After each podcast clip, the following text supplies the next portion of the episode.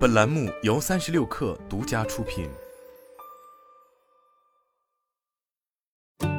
本文来自微信公众号“三亿生活”。关于网易与动视暴雪间的流言蜚语，终于在十一月十六日上午化为了事实。一周前，动视暴雪方面发布了今年第三季度的财报，而这份营收和利润双双下滑的财报中，更是用一句话让无数暴雪游戏的国服玩家提心吊胆。在这份财报中声称。暴雪与网易的代理合约将在二零二三年一月到期，双方正在就续约条款进行讨论，但最终可能无法使双方都满意。那么，暴雪到底会不会将网易这个合作多年的伙伴换掉呢？在一周前，或许大家的答案都是不会。毕竟，网易与暴雪的合作虽然不能说是亲密无间，但也能用合作愉快来形容。而且，在代理暴雪游戏的网之翼公司中，暴雪也占据了百分之四十九的股份。然而，几乎所有人都没想到的是，暴雪与网易居然真的分道扬镳了。十一月十六日，暴雪娱乐发布声明称，由于与网易公司的现行许可协议将于二零二三年一月二日到期，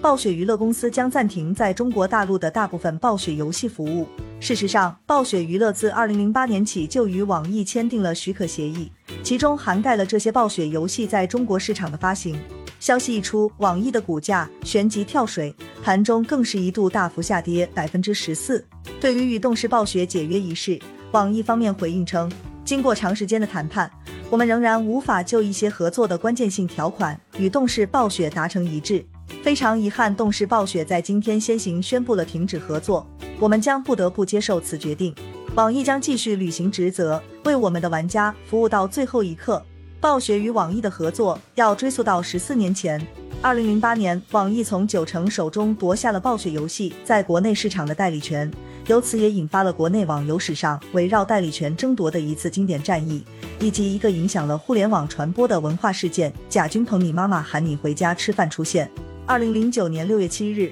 魔兽世界因代理权转移需要审批而暂时停服，使得数以百万计的玩家陷入了无聊的状态。失去家园的玩家在魔兽世界贴吧里消磨时光，而在贾君鹏这个帖子里，大批玩家的跟帖几乎都是同一句话，那就是割回的不是帖子，是寂寞。从某种意义来说，贾君鹏这个帖子正好反映了当年以魔兽世界为代表的端游的火热。当年的魔兽世界毫无疑问是真真正正的摇钱树，甚至能够将九成从名不经传的末流小厂带到一线大厂的地步。但端游的衰退。则被许多业内人士认为是导致此次暴雪与网易不欢而散的根源。当年九成与暴雪闹翻，不光是前者引入了彼时还处于暴雪背后为望敌竞争对手美国一的投资，而且在分成上更是寸步不让，因此也给了网易趁虚而入的机会。只可惜时代变了，属于端游的黄金时代已经过去，现在已然是手游的天下。君不见，就连欧美大厂都一头扎进了手游的怀抱。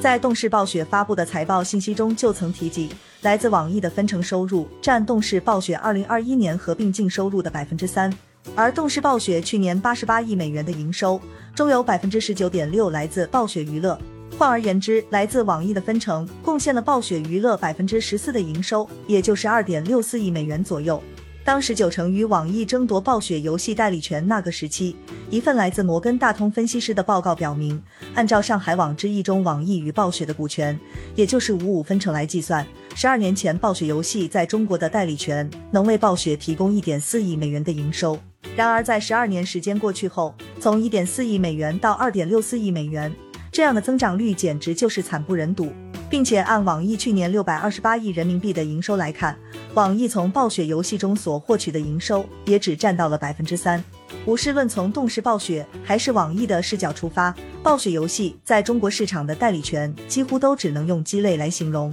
那么问题就来了，对于商业公司而言，毕竟谁都不会嫌钱多，能赚钱的业务，即便是鸡肋，显然也是好的。怎么双方就谈崩了呢？对此，有玩家改编了《魔兽世界》里一句经典台词：“我曾见证过无数游戏的崛起与衰落，也曾见证过无数代理的诞生与毁灭。十几年来，游戏公司的贪婪都不曾改变过。这条公告出现在这里，更是印证了这一点。贪婪或许是此次代理权风波中的关键词。目前有传言称，动视暴雪方面的狮子大开口，造成了这样的节目。在合同年搞事情，不仅仅是职业体育圈的惯例。”同样也放之四海而皆准。暴雪与网易一直以来都是每三年续签一次，而上一次续签则是在二零一八年。按常理，续签工作最迟在今年夏季就已经开始。事实上，续约工作最初应该是非常顺利的，要不然暴雪的《守望先锋二》也不会如此丝滑的完成过渡。只可惜天有不测风云，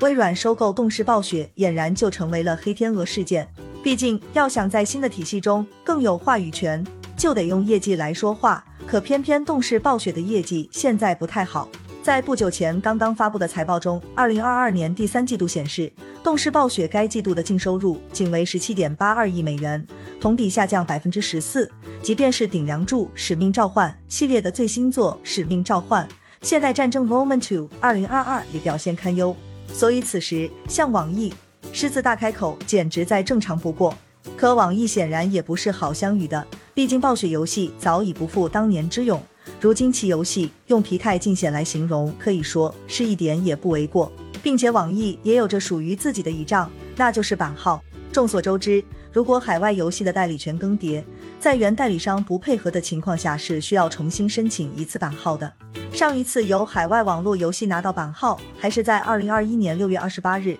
距今已有五百多天。而为暴雪的游戏重新申请一堆版号。而且这一堆游戏里，除了炉石传说外，全是端游。在目前整个游戏行业都在过冬的情况下，真的有这样的冤大头存在吗？除了网易外，国内几乎没有哪一家公司能够接盘。所以在不少玩家看来，网易与暴雪如今更像是在借助舆论互相牵扯，说白了就是拿玩家当棋子，以期望在谈判中达成一个更有利于自己的条件。毕竟鸡肋虽然是食之无味弃之可惜，但每年暴雪的游戏在国内市场还是能为两家各自贡献百分之三的营收。在如今这样的市场环境下，显然没人会闲赚的太多。如果这一推测属实，只能说作为将怀旧服发扬光大的暴雪，这一次是真的要给国服玩家带来原汁原味的体验了，甚至就连换代理商这个环节都考虑到了。